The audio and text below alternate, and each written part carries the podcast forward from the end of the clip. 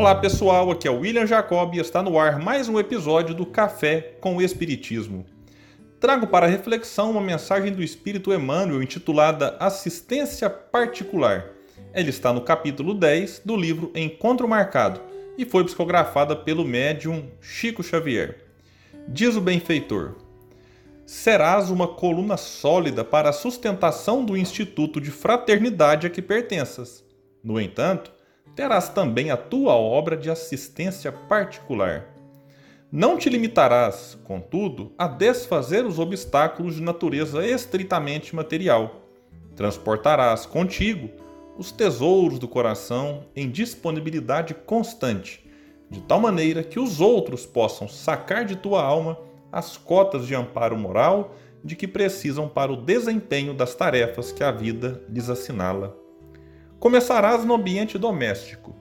Ouvirás com paciência as opiniões contraditórias do parente difícil e prestarás o serviço que as circunstâncias te exijam, incluindo os encargos humildes, considerados de servidão.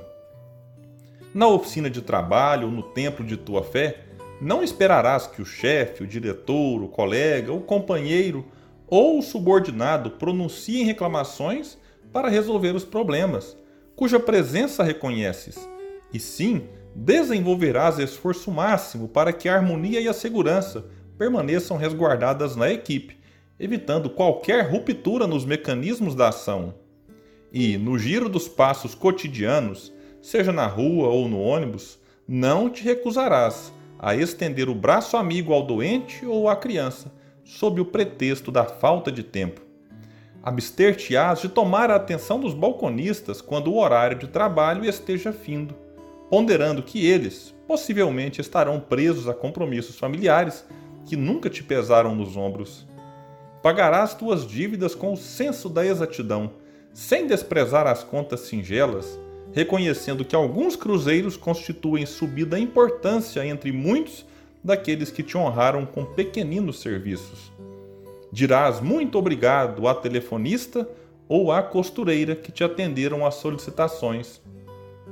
Agradecerás com uma boa palavra ao transeunte a quem pediste um esclarecimento e que te ajudou com gentileza, sem o dever de te auxiliar.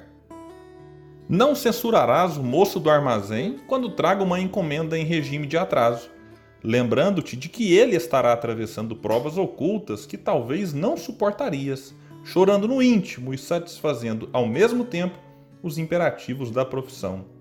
Diariamente, todos somos chamados às realizações de essência social. Atende a tua empresa particular nesse sentido. Age, porém, de tal modo que o mal não venha a surgir provocando contenção.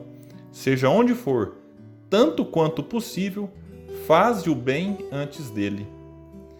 Bela e importante mensagem de Emmanuel, que nos convida a ampliar o nosso olhar para as múltiplas possibilidades que temos de fazer o bem, às vezes em situações do cotidiano que não prestamos atenção e que não valorizamos. Um espírito puro não chega a essa condição sem antes ter passado por diversas provas, algumas mais simples, outras mais difíceis, mas todas com a possibilidade de extrairmos delas algo para a eternidade. Jesus não foi criado de forma especial.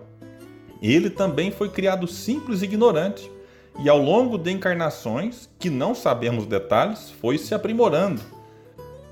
Assim acontece com todos os espíritos criados por Deus, iguais na origem e todos com o mesmo destino, que é atingir a pureza espiritual, cada um no seu tempo.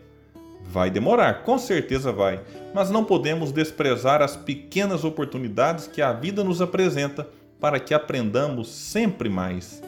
Que Jesus possa nos inspirar nessa caminhada, seja através dos seus exemplos ou das suas lições. Muita paz e até o próximo episódio do Café com o Espiritismo.